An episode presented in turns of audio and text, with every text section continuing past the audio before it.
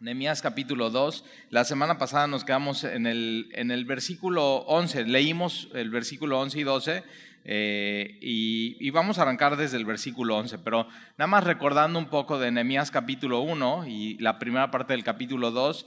Eh, Nehemías es el copero del rey, es un hombre que tiene influencia en el palacio.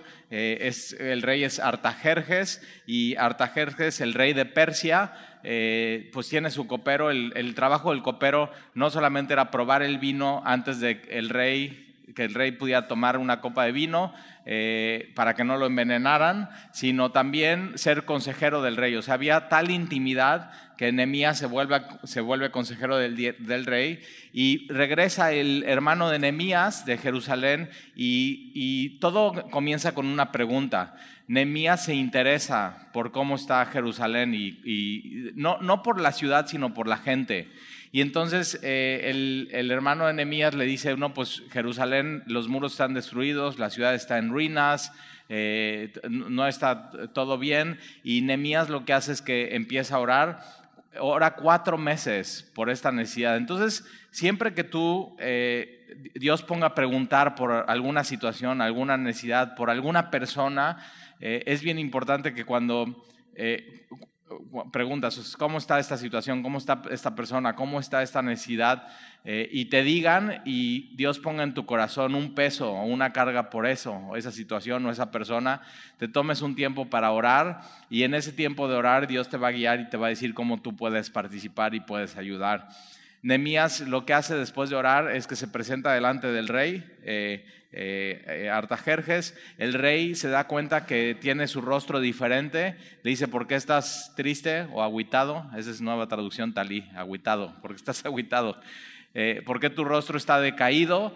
Y Nemías le dice, ¿cómo podría estar yo diferente si mi gente y mi pueblo y, la tumba donde están mis padres en Jerusalén está todo completamente destruido. Y entonces Artajerjes le pregunta, acuérdate que está la reina eh, al lado, y Artajerjes le dice, ¿qué quieres? Y él dice, no, pues quiero ir a reconstruir los muros. Eh, y, pide ciertas cosas. Entonces vimos un poco la semana pasada el carácter de un líder eh, como Nemías y, siempre cuando tú veas la necesidad de alguien o de algo, la pregunta no es qué van a hacer ustedes acerca de esa necesidad, sino qué voy a hacer yo o sea, ¿qué voy a hacer yo con esa necesidad? Eh, hay veces que hay gente que se me ha acercado el domingo, me dice, Talí, es que hay esta necesidad o hay esta cosa, y digo, ajá. Y luego, o sea, como que, ¿qué vas a hacer al respecto? Y entonces tú me quieres traer la pelota y yo digo, ajá, la veo y te la regreso. Y digo, pues ora y ve cómo puedes eh, hacer y atacar esa necesidad. Posiblemente si tú viste la necesidad es porque Dios te la mostró a ti.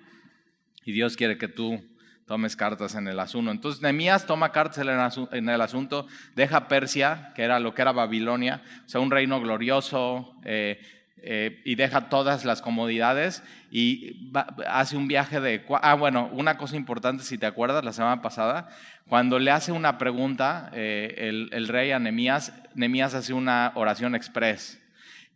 Artajerjes ni se da cuenta que oró, pero Nehemías, después de estar orando cuatro meses, cuando viene la oportunidad para presentar qué es lo que necesita a, el rey, él ora, eh, no, no, está registrado qué oración, pero seguramente dice, Señor, todo lo que te he dicho estos cuatro meses, ayúdame.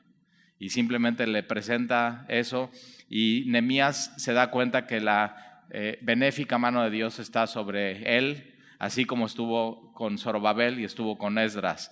Entonces, eh, Nemías sale, ¿no? Entonces, Nemías no es un líder que ve la necesidad, ora, hace un plan y ahí se queda, sino lo ejecuta. Eso es, una cosa que nos enseña Nemías que está increíble.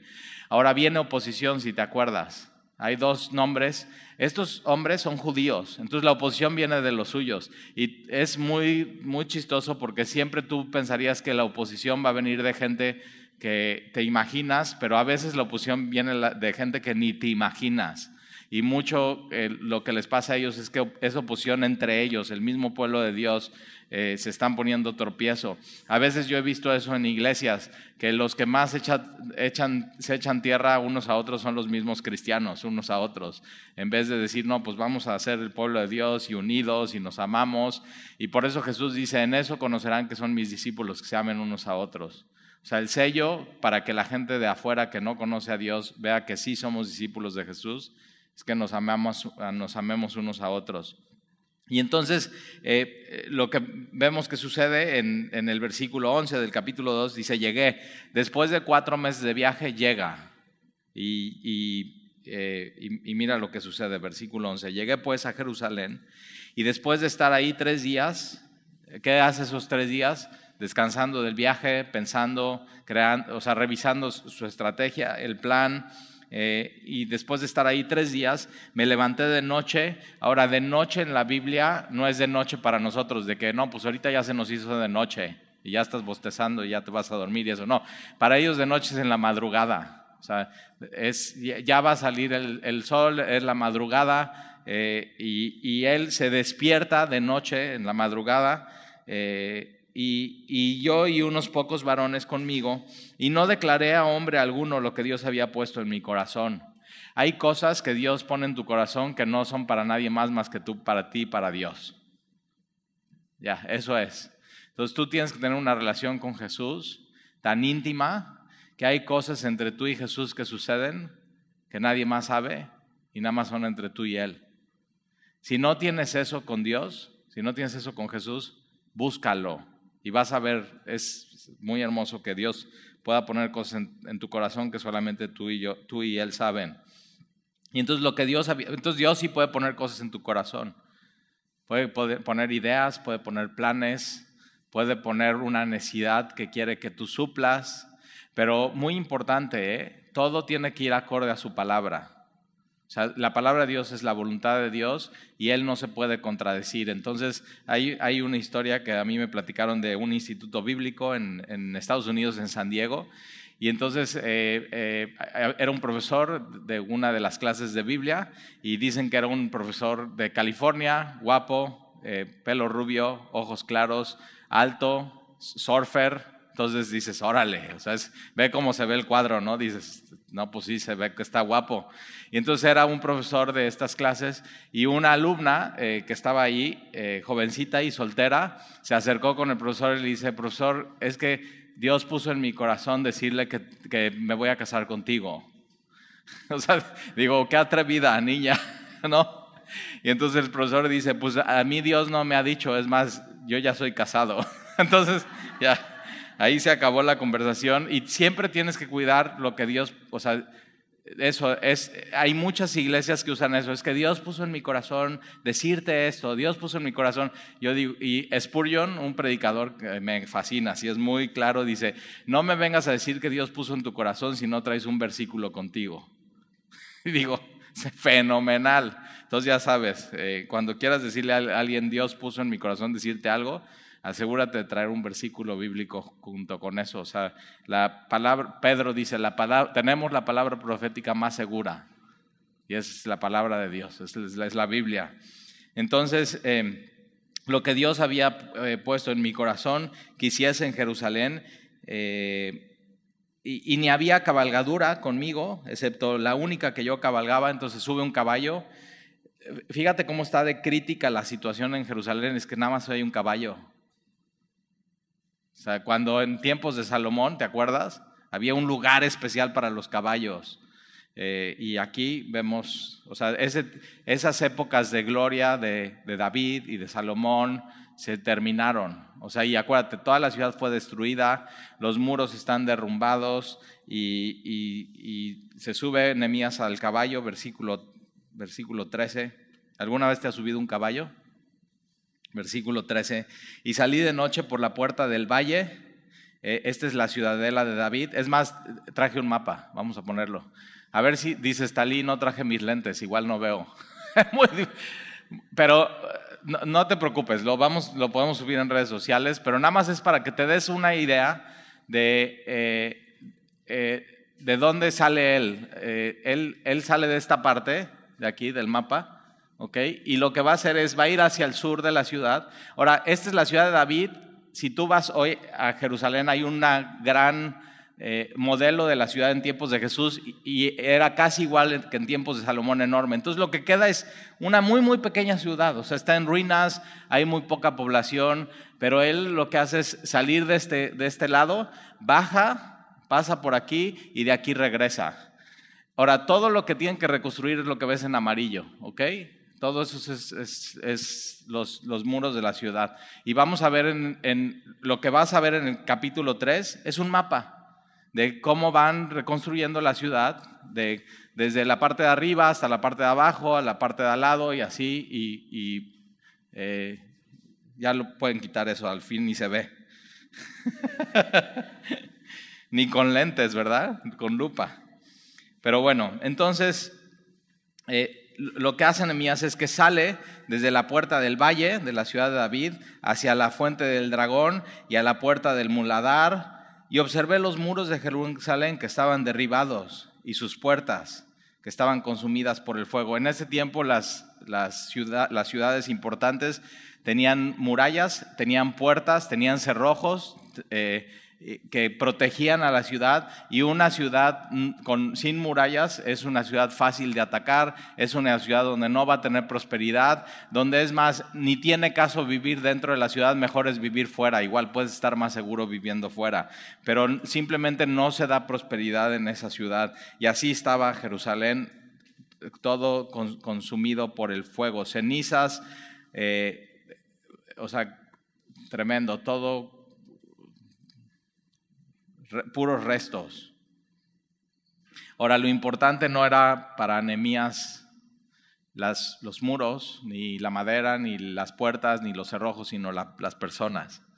Y eso nos enseña la Biblia siempre, que lo más importante para Dios no son las cosas, sino, sino las personas. Y eso es lo que, lo que tiene en mente aquí Nehemías. Entonces, ahora puede haber cosas en tu vida que estén derribadas o en la vida de alguien más eh, matrimonios, o sea, completamente en, ya, o sea, ¿qué queda? Cenizas, nada. Pero aún de cenizas Dios puede soplar y de ahí prender una pequeña chispa y una pequeña chispa encender un fuego. Y otra vez restaurar esa relación. Y lo que vamos a ver en Nehemías es eso, es que Dios es un Dios de ruinas y de algo perdido y de algo que ya pareciera que no hay esperanza, y hay oposición, Dios sí puede hacer algo y puede hacer algo glorioso. Y como lo va a hacer. En, ellos en 52 días van a restaurar lo que no estaba restaurado y lo que estaba derribado y derrumbado y en cenizas por más de 150 años. Entonces, ya, o sea, 150 años desde la destrucción de, Jerusalén, 100 años desde el regreso de, de Zorobabel, y dices, pues ya, o sea, ¿qué esperanza? Ya se va a quedar así, ya no hay nada que hacer. Y Dios nos enseña que no podemos pensar así, o sea, sí, sí hay algo que hacer eh, cuando Dios interviene. Eh. y entonces todo está consumido por el fuego.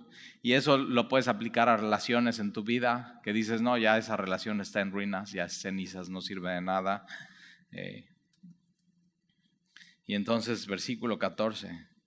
Pasé luego a la puerta de la fuente y el estanque del rey, pero no había lugar por donde pasase la cabalgadura en la que iba. O sea, las piedras eh, o sea, están tan ruinas, tan en piedras, está así todo tan terrible que ni el caballo puede pasar por ahí. Y de hecho, y un caballo pasa por muchos lados. Pero simplemente imagínate, piedra tras piedra encima, tras encima, que no puede pasar ni el caballo. Y eso es lo que está viendo Nehemías lo que hace es tomar un inventario de cómo está la situación. Y sí está como se la dijo su hermano, y posiblemente peor. Entonces, ¿qué, va a hacer Nehemías? O sea, aquí hay dos opciones. Después de ver esto, pues empacas tus cosas y te vas de regreso. O sea, el rey lo está esperando. El rey le dijo, ¿cuánto tiempo te vas a tardar? Porque ya quiero que regreses, te necesito. Es un cuate que, lo, estimaban. O puede decidirse hacerlo hacer lo que Dios puso en su corazón. A veces no solamente la, es los, los, enemigos que quieren parar la obra son externos, sino a veces es tu, propio, tu propia mente y tu propio corazón que dices, no, pues ya mejor aquí la dejo, es demasiado difícil esto para, para mí. Versículo 14, pasé luego a la puerta de la fuente y al estanque del rey, pero no, no había lugar por donde pasase la cabalgadura en la que iba y subí de noche por el torrente. Entonces hay un río, un torrente y observé el muro y di la vuelta y entré por la puerta del valle. ¿De dónde sale el versículo 13? Sale de la puerta del valle y regresa al mismo lugar a la puerta del valle y dice, y me volví. Y no sabían los oficiales a donde yo había ido ni qué había hecho, ni hasta entonces lo había declarado yo a los judíos y sacerdotes, ni a los nobles y oficiales, ni a los demás que hacían la obra. Les dije pues, ahora hacían la obra, pero llevaban años haciéndola y no, o sea, simplemente estaba abandonada. ¿Nunca te ha pasado que el gobierno dice, no, pues vamos a hacer aquí una calle eh, y es tu calle? y abandonan la obra y se queda así y dices, ¿cuándo van a terminar? Ya mero, ya merito. es 100 años. Ya merito vamos a terminar la obra. Y, por eso, y todo eso lo está viendo eh, Nemías. Versículo 17, y les dije pues, vosotros veis el mal en que estamos. Entonces una de las cosas que hace Nemías es les dice la verdad. O sea, no es, eh, no es eh, optimista, muy optimista y, o sea, no, o sea, simplemente así es como está. Y siempre eh, eh, una cosa bien importante es que eh, cuando compartimos el Evangelio con alguien, queremos ser muy optimistas y muy lindos y que nos... Pero no, a, o sea, a veces hay que decir cómo está la situación, así está la situación. O sea, ¿qué es lo que dice la Biblia ahí? Si vas a tomar Navegantes 3, o sea, Romanos 3, 23, Romanos 6, 23, es todos nos descarriamos, todos pecamos, nadie alcanzamos la gloria de Dios, todos somos pecadores y entonces te pone contra la pared y dices, ok, sí, esa es mi situación. Mi alma está desierta, mi alma está en ruinas, ¿qué hacer? Y entonces el Evangelio y lo que hace Nehemías es dice, así está la situación, pero hay una solución. Y es lo mismo que hace Dios, así está la situación de tu alma, pero hay una solución. O sea, sí puede ser eh, edificado espiritualmente. Y entonces eh, les dije, pues vosotros veis el mal en que estamos. Eh, e, esta palabra aquí, mal es, la ruina, está, está, está arruinado. O sea, vean realmente y abran los ojos que Jerusalén está desierta, arruinada y sus puertas consumidas por el fuego. Entonces les dice cómo es, pero no los deja ahí y les, da la solución y les dice, venid, edifiquemos el muro. O sea, vamos a solucionar esto hoy. Eh, y, me encanta Nehemías porque no dice, ok, vayan y edifiquen, sino dice, no, vengan y vamos a hacerlo juntos. Y eso es muy importante, vamos a hacerlo juntos. Y no estemos más en oprobio, por 150 años estaban en oprobio. Esta palabra oprobio se traduce también desgracia. Estamos, no necesitamos seguir así, en desgracia. Entonces tienes que saber que puede ser que tu matrimonio esté en ruinas, esté hecho pedazos, no necesitas seguir igual. Porque hay un Dios de gracia, hay un Dios que puede edificar, hay un Dios que puede eh, tomar algo así, hecho pedazos, y reconstruirlo. Ese es Dios y es lo que va a hacer aquí en Jerusalén. Entonces, eh, no estemos más en oprobio.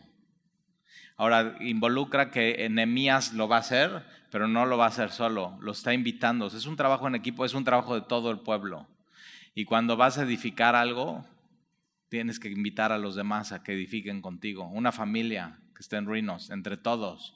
O sea, vamos a echarle montón y vamos a hacerlo eh, y eso es lo que Nehemías está haciendo y está animando. Los enemigos del pueblo los quieren desanimar y Nehemías ¿qué hace? Los anima.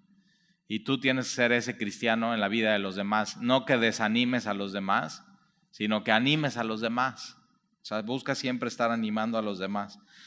Y entonces eh, no estemos más en oprobio. No hay por qué seguir una vida en desgracia y sin Dios. Vamos, no es necesario seguir así. Vamos a reconstruir. Reconstruyamos juntos los muros de la ciudad. Versículo 18. Entonces Les declaré cómo la mano de mi Dios había sido buena sobre mí. Los anima con qué? Con Dios. Y asimismo las palabras que el rey me había dicho, las evidencias, las cartas, los recursos. Y dijeron, levantémonos y edifiquemos. Me encanta eso. Entonces, eh, Nemías como líder los anima y ellos responden y dicen, ok, levantémonos, vamos a hacerlo. Lo que no hemos hecho y hemos dejado al lado, vamos a hacerlo ya. Levantémonos y edifiquémonos. Y así esforzaron sus manos para el bien. Esta palabra esforzaron es fortalecieron. ¿Qué? O sea, Nemías los anima, es el Dios de los cielos, vamos a hacerlo. Está en desgracia, pero vamos, o sea, ánimo. Y entonces eso hace que se fortalezcan que fortalezcan sus manos para bien, para hacer lo que Dios quería que hicieran. Versículo 19, pero cuando lo oyeron Zambalat, ahí está, entonces fíjate, ¿eh? ahora ve, Zambalat, eh, cuando lo oyeron Zambalat, Oronita, y Tobías el siervo Amonita, y Gesem el árabe, Zambalat y Tobías son nombres judíos, Gesem es el árabe, dice, hicieron escarnio de nosotros y nos despreciaron Dos cosas, escarnio, se burlaron, se rieron de nosotros. o sea, no inventes, si así han estado y no han cambiado nada, no van a poder. Y tienes que saber eso, esa es la mentira que te quiere vender Satanás. ¿Cómo? Ay, tú ya te conoces, no puedes cambiar tu vida, no te puedes acercar a Dios, Dios nunca te va a amar, Dios nunca te va a perdonar, tu vida reconstruida para nada, escarnio, burla. Y número dos, desprecio. Es así, los, los hacen sentir menos. O sea, tú, Nemías, eres un copero del rey. ¿Tú quién eres? Y tienes que tener cuidado con esas dos voces en tu vida.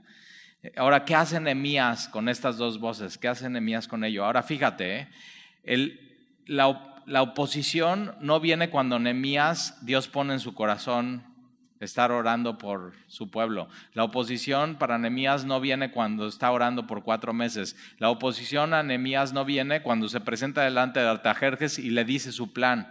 La oposición viene cuando Nehemías ya lo va a ejecutar. Ahora, qué bueno, la oposición viene. Ahora, por eso es bien importante un tiempo de preparación en tu vida cuando vas a hacer algo para Dios. Porque entonces, si te preparas y estás claro qué es lo que Dios quiere, y estuviste orando y Dios te confirmó y dices, esto es lo que quiere Dios, cuando venga la oposición nada te va a mover. Nosotros cuando estuvimos orando por diferentes ciudades para plantar una iglesia, eh, antes de venir aquí a Veracruz, dices, Talía, entonces Veracruz no fue la primera opción. Entonces, una de las ciudades que oramos, por ejemplo, fue Acapulco. Nos quedaba cerca, dos horas y media de Cuernavaca, pues tenía lógica, estaba, siempre nos gustó Acapulco, íbamos de vez en cuando con los niños, este, nos encanta el mar y dijimos, pues Acapulco puede ser una buena opción, ahora el calor es terrible, Veracruz se hace calor, pero allá olvídate y no corre una pizca de viento y allá los malosos, o sea, los de guerreros, sí son guerreros. Entonces empezamos a orar por, Acapulco y, y, de pronto nos enteramos que mandan a un pastor de Ensenada a Acapulco a abrir la iglesia en Acapulco y decimos, pues ya Acapulco no fue. Y entonces empezamos a orar por, yo oraba por Monterrey, estudié un, semestre en Monterrey, me gusta muchísimo Monterrey, el Cerro de la Silla, me, me, caen bien los regios, así como son directos y qué onda, y no sé qué, así tengo un par de amigos allá. Entonces yo digo, pues me late y pues hay hasta buenas universidades para mis hijos y pues sí, hace un calor, cuando hace calor, no, no, olvídate, puedes cocinar un huevo en la calle pero también hace frío, o sea, hay un frío, calor, frío extremo, este, no hay mar, ¿no? Eh, pero digo, bueno, pues Monterrey puede ser una buena opción y de pronto mandan de Semilla México al pastor Lenin a, Semilla Monterrey. Yo digo, oh, pues. O sea, yo estoy orando y Dios manda a otros. yo no voy a seguir orando. Entonces oramos por Acapulco, oramos por Monterrey, oramos por Guadalajara, Digo, yo siempre he tenido un corazón por ciudades grandes. Yo digo, si hay que plantar una iglesia, tiene que ser una ciudad grande. Y te digo, pues Guadalajara tiene toda la lógica y pues no me caen muy bien los de Guadalajara, la verdad, pero digo, pero si me manda Dios ahí, Dios me va a dar amor por ellos. Y estoy orando por lo de Guadalajara, pero como que Guadalajara no. Y de pronto así orando por diferentes ciudades, ya no me acuerdo por qué otra ciudad oramos, Andy, ¿te acuerdas? Eh, oramos por varias ciudades y esta no, esta no, esta no. Y de pronto nos, nos dicen, no, pues que fíjate que nos mandaron decir de, de liderazgo de Capilla Calvario que el pastor Freddy de Veracruz ya se va a regresar a Estados Unidos y que si podemos orar por Veracruz. Ni siquiera fue mi opción porque pues digo, ya hay algo aquí, pero mi papá es de aquí de Veracruz, entonces siempre que, que había las conferencias de pastores en México del movimiento, y mi, pastor me invitaba, yo iba como pastor asistente de, Jaime, mi pastor, y veía a Freddy, me acercaba, Freddy, yo tengo familia en Veracruz, ¿cómo está la iglesia allá? Y no sé qué, yo creo que me da el avión, porque siempre, cada año hacía lo mismo, Freddy, ¿cómo está la iglesia? Yo tengo familia en Veracruz, y este ya, yo creo que ni, ni se acordaba de mí, pero como que muy animado así de buscar a Freddy cada año, a ver cómo estaba la iglesia en Veracruz, este, y yo le decía, yo tengo familia y mi papá es de allá, y y, entonces nos ponemos a orar por, Veracruz. Eh, y, y eh, mi pastor me hizo la ley del hielo por meses, o sea, como tres meses, los primeros tres meses, porque él no quería decirme nada para no influir en mi decisión si venir aquí a Veracruz o no. ¿Por qué? Porque él sabía que si él me influía, cuando viniera una situación complicada en Veracruz, yo le iba a hablar, oye Jaime, tú me mandaste aquí y ve, o sea, ve todo lo que está pasando y mira esto y nada que y, ve, y, y entonces que ahora venimos aquí a Veracruz, estuvimos orando nueve meses, no cuatro, Nemías nada más cuatro, yo nueve, yo soy más acatón que Nemías. Y digo, no, necesito así, y tengo versículos, dos versículos bíblicos específicos acerca de que teníamos que venir para acá. Y entonces, ¿qué es lo que pasa? Que cuando estás, haces esto de enemías, de veras, es, la palabra de Dios es útil y sirve, y estás seguro que es Dios, cuando venga oposición, no te para la oposición, sigues, porque es de Dios. Entonces tú, eh, si tú eres soltero, así tienes que hacer esto antes de casarte, estar seguro que es de Dios tu matrimonio, que no te quede la menor duda. Si vas a poner una empresa con, con, un socio o con alguien, tienes que estar seguro que es la voluntad de Dios. O sea, en todo lo que emprendas en tu vida, en todo. O sea, esto de Nehemías no nada más es para reconstruir unos muros de una ciudad. O sea, es, una, tiene enseñanzas y principios bíblicos. Todo lo que hagas, tienes que estar seguro que es la voluntad de Dios. Porque cuando venga lo duro, lo tupido, lo difícil, y vendrá, ¿eh? En tu vida vendrá. Entonces, sabes, nada me para porque esto es de Dios. Entonces ahí está un poquito de... Y ya, y nos venimos a Veracruz, ¿ya ves? Más bonito que todos esos otros lugares. La verdad o no. ¿Qué? Cancún está horrible. Mi mejor amigo es pastor de allá y le he dicho, oye, ¿y si cambiamos? no, no, no, no es cierto. Y entonces fíjate lo que sucede. Eh, Zambalat, Oronita, Tobías, el siervo amonita, y Gesem, el árabe, hicieron escarnio de nosotros y nos despreciaron diciendo, ¿qué es esto que hacéis vosotros? Es ridículo, es ridículo. ¿Qué? ¿Qué? ¿Qué locura? ¿Qué estás pensando? ¿Ser cristiano? ¿Servir a Dios? Ah. Es una pérdida de tiempo, de tus recursos, de tu talento. Y dice, ¿os rebeláis contra el rey? Y en respuesta, ahora, ¿cómo responden Nehemías? Fíjate. Y en respuesta les dije, el Dios de los cielos, ahí está, el Dios de los cielos.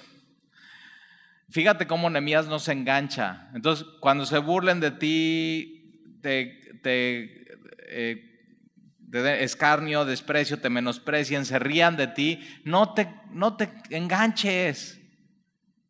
Tienes que, o sea, no, no entres como en debate con la persona, no, pues vamos a echarnos un debate, no, es di lo que es. Y Nemías agarra y simplemente dice, el Dios de los cielos, Él nos prosperará. Y está diciendo, no vamos a parar.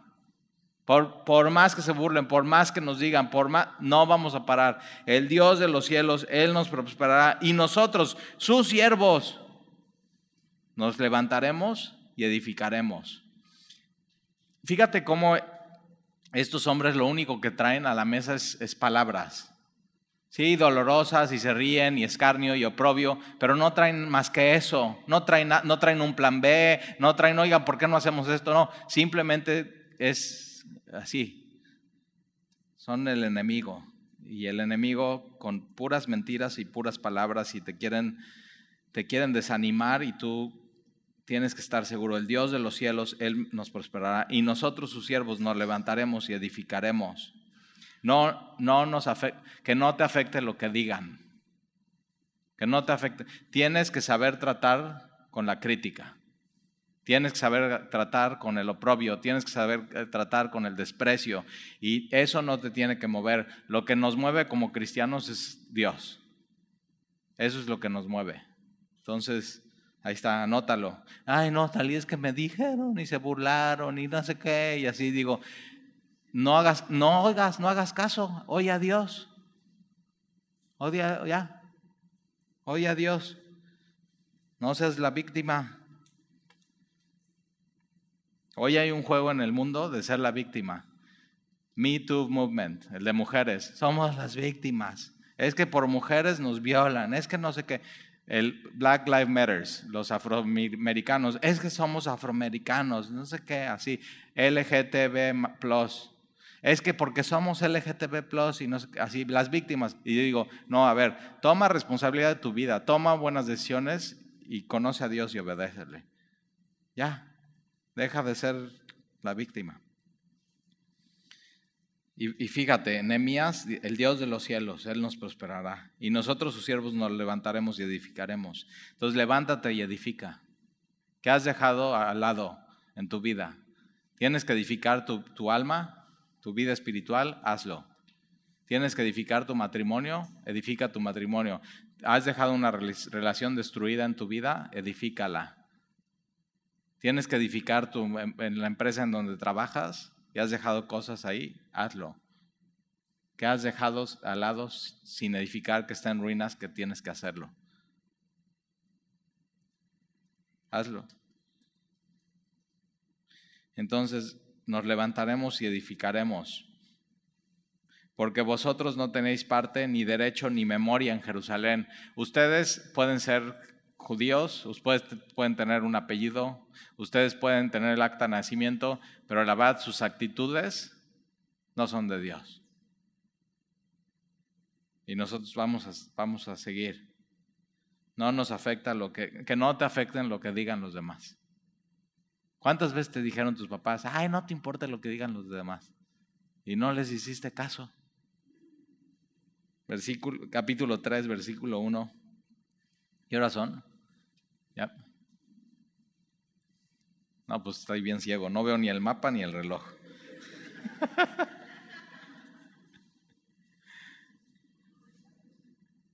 Entonces se levantó el sumo sacerdote Eliasib Vamos a ver quiénes, quiénes participan en la obra y hay un grupo que no participa.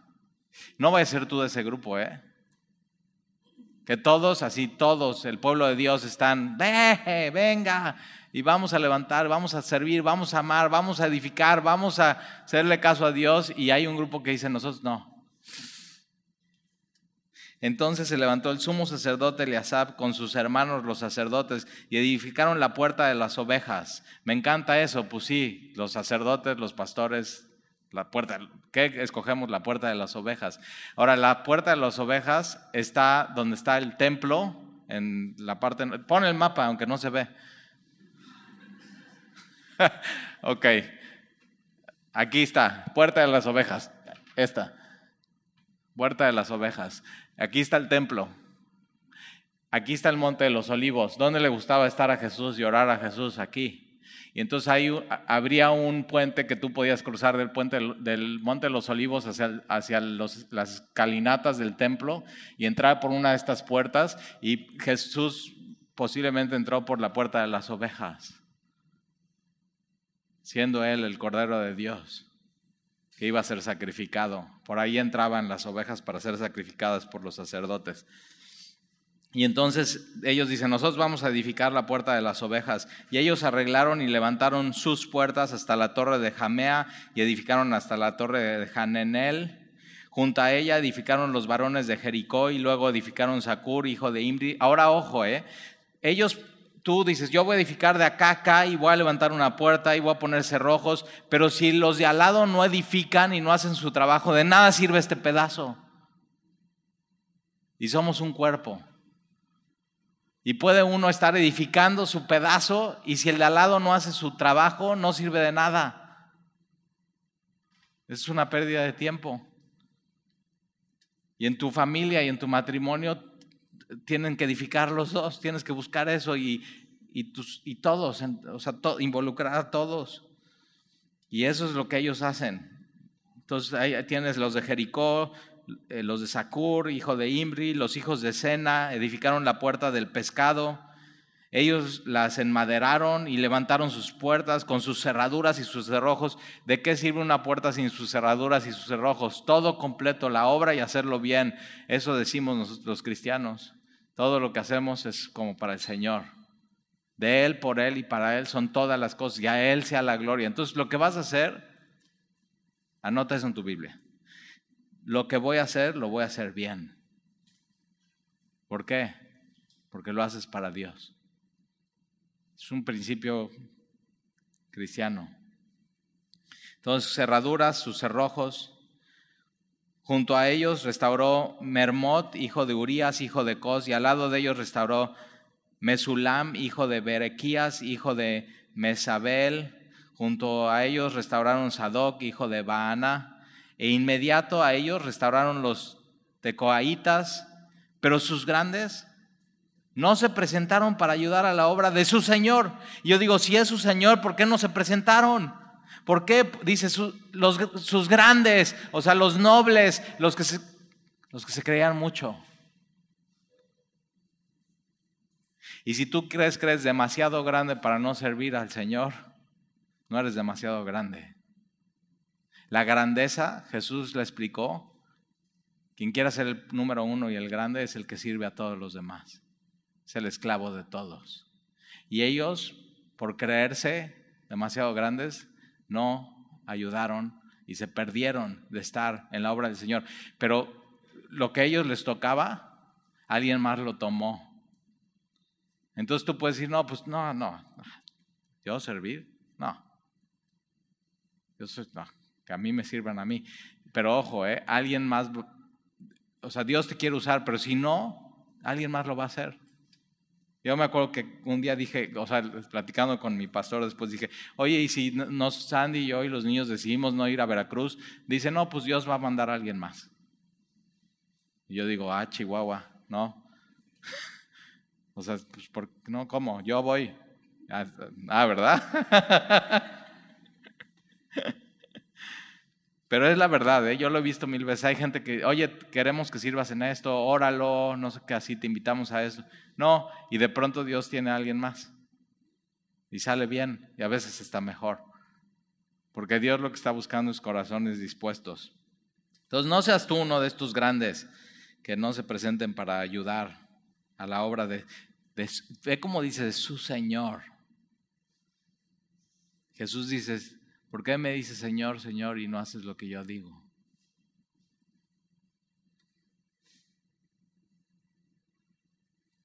Jesús sí decía cosas así. Versículo 6. La puerta vieja fue restaurada por eh, Jojada, hijo de Pesea, y Mesulam, hijo de Besodías. Ellos la enmaderaron y levantaron sus puertas con sus cerraduras y sus cerrojos. Junto a ellos restauró Malatías, Gabaonita y Jadón, Meronotita, varones de Gabaón y de Mista, que estaban bajo el dominio del gobernador del otro lado del río. Junto a ellos restauró Uziel, hijo de Jarjaía, de los plateros. Entonces, no solamente los sacerdotes, no solamente los de Jericó, sino también los comerciantes, los empresarios, los plateros, junto a los cuales restauró también a Hananías, hijo de un perfumero. Ahí está el perfumero también. Así dejaron reparada a Jerusalén hasta el muro ancho. Junto a ellos restauró también Refaías, hijo de Hur. Ahora, si tú ves el mapa, estás viendo cómo está diciendo, están restaurando acá, acá, acá, acá, acá, y le da toda la vuelta. A, o sea, si todo esto de Nehemías fuera un invento, ¿por qué tantos detalles? Y de pronto vas, puedes ir a Jerusalén y ver los muros de tiempos de Nehemías, cómo eran, o sea, de lo ancho, las piedras, lo largo, puedes ver cerrojos en museos, o sea, es increíble. Deberíamos ir, ¿verdad? Pues ponte a ahorrar y vamos. Porque sí dices, órale, sí. Pero sí es buena opción ir, ¿eh? Creo que ya ni necesitas vacuna para ir a, Jerusalén. Vamos a orar y vamos a ver si vamos el próximo año. Ponte a orar. Estaría increíble. Después de haber estudiado todo esto del Antiguo Testamento y después de Jesús y ver y, y, verlo en vivo está muy padre. Ahora, si no vas y no tienes dinero, vas a ir a nuevos cielos, nueva tierra, nuevo Jerusalén, no te preocupes, no te vas a perder de mucho. Y entonces, eh, la puerta vieja, eh, Vamos a, mira el versículo 12, junto a ellos restauró Salum, hijo de Jalojes, gobernador de la mitad de la región de Jerusalén. Él, me encanta esto, él con sus hijas, ahí está para las feministas, para que no se agüiten. Entonces, sacerdotes, hombres, mujeres, empresarios, perfumeros, plateros, Versículo 13, la puerta del valle la restauró Hanún con los moradores de Sanoa. Ellos la reedificaron y levantaron sus puertas con las cerraduras, sus cerrojos y mil codos de muro hasta la puerta del muladar. Ellos, eh, los del versículo 13, hacen un súper trecho del muro, ¿eh? Enorme. Y ellos no están, ay, vean, nosotros hicimos, no, no, nosotros hacemos esto y, y están, qué bien. Pero ellos hicieron esa parte. Y si, una, si alguien no hace su parte, no se termina la obra. Y entonces unos van a hacer más, unos van a hacer menos. Lo que sí no puedes hacer es no llegar. Versículo 14. Reedificó la puerta del muladar. Malquías, hijo de Recab, gobernador de la provincia de Bet Jaquedem, él la reedificó y levantó sus puertas, sus cerraduras, sus cerrojos. Salum, hijo de Coljose, gobernador de la región de Misa, restauró la puerta de la fuente, él la reedificó, la enmaderó y levantó sus puertas y sus cerraduras, sus cerrojos. Y el muro del estanque de Siloé al sur, Tienes el estanque de Siloé. Juan capítulo 9, Jesús tiene un encuentro con un hombre que está ciego de nacimiento y hay una conversación. Jesús escupe en la tierra, hace lodo, lo frota en sus ojos y le dice, ve, al estanque de Siloé, este estanque. Entonces mira, ve la importancia de hacer los muros y que la ciudad prevalezca, porque iba a caminar por ahí el Salvador. O sea, esto tiene mucho más que simplemente hacer unos muros y una, ciudad, y una ciudad protegida. O sea, todo esto estaba apuntando a Jesús, el Salvador. Todo. Y entonces y, Jesús pone este ungüento de saliva con, con, eh, con, lodo y le dice, ve al estanque de Siloé, que significa el enviado, y lávate ahí y entonces vas a ver. Y él ve y van y lo entrevistan y dicen, ¿qué? O sea, ¿quién te sanó? Y dice, no, pues Jesús. Eh, ¿Pero qué? ¿Cómo fue? Y les, le empiezan a echar montón. Ya sabes, los que no querían participar en la, edificación espiritual de Israel, no querían reconocer al Mesías, mandan traer a sus papás. Y sus papás dicen, pues ya está grande, díganle a él. Y él dice, miren, yo, yo no sé, yo lo único que sé es que antes era ciego y ahora veo. ¿Y quién puede ir contra eso?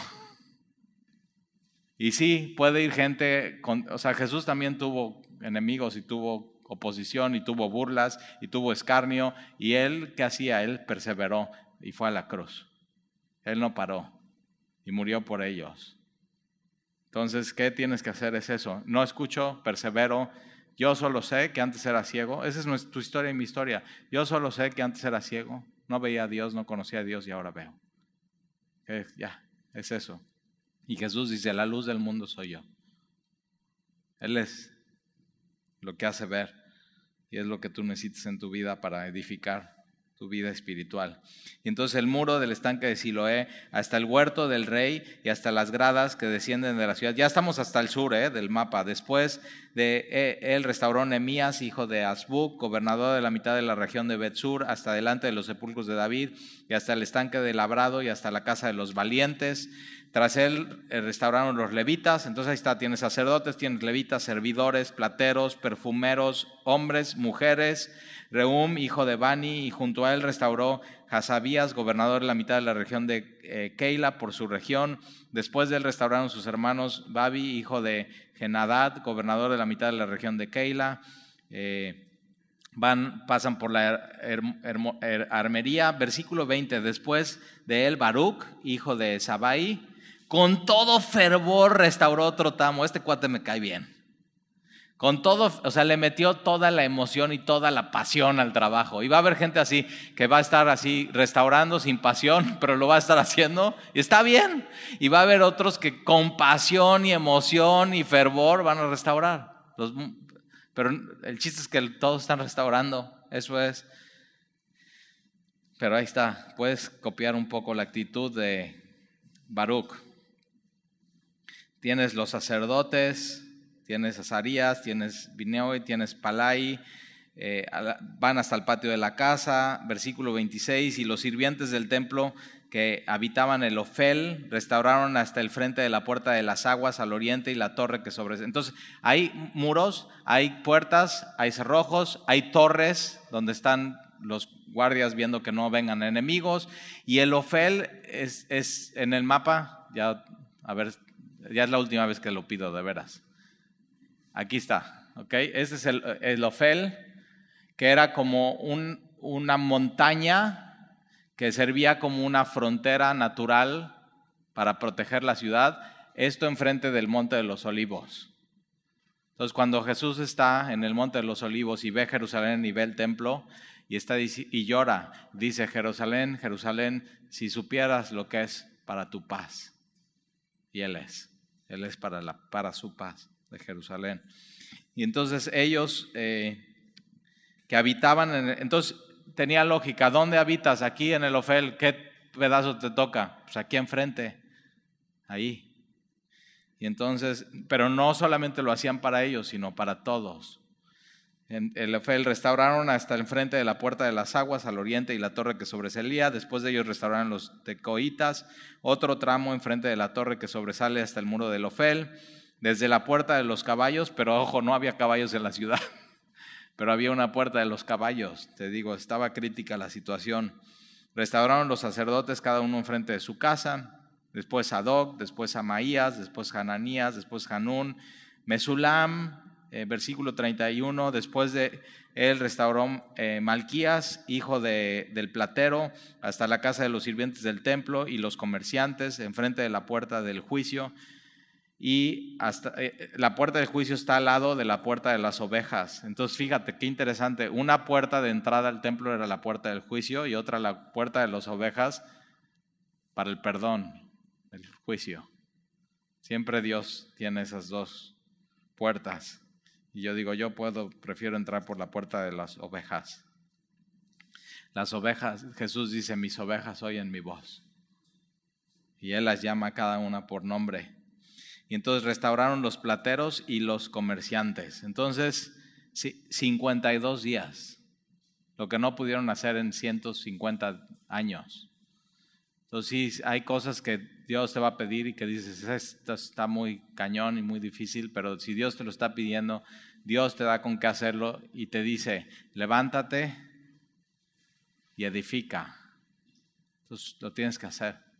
Eso es. Ya la próxima semana veremos otras cosas, cómo tratar con los enemigos, cómo tratar con, con, eh, con el pueblo, cómo Nehemías sigue haciéndolo. Eh, pero qué emoción. A mí me emociona eso, saber lo que nadie pudo hacer, Él sí lo hizo. ¿Por qué? Porque la mano benéfica de Dios estaba sobre Él. Entonces tú puedes pedirle eso a Dios hoy. Que el Señor, que tu mano esté sobre mí hoy, por favor.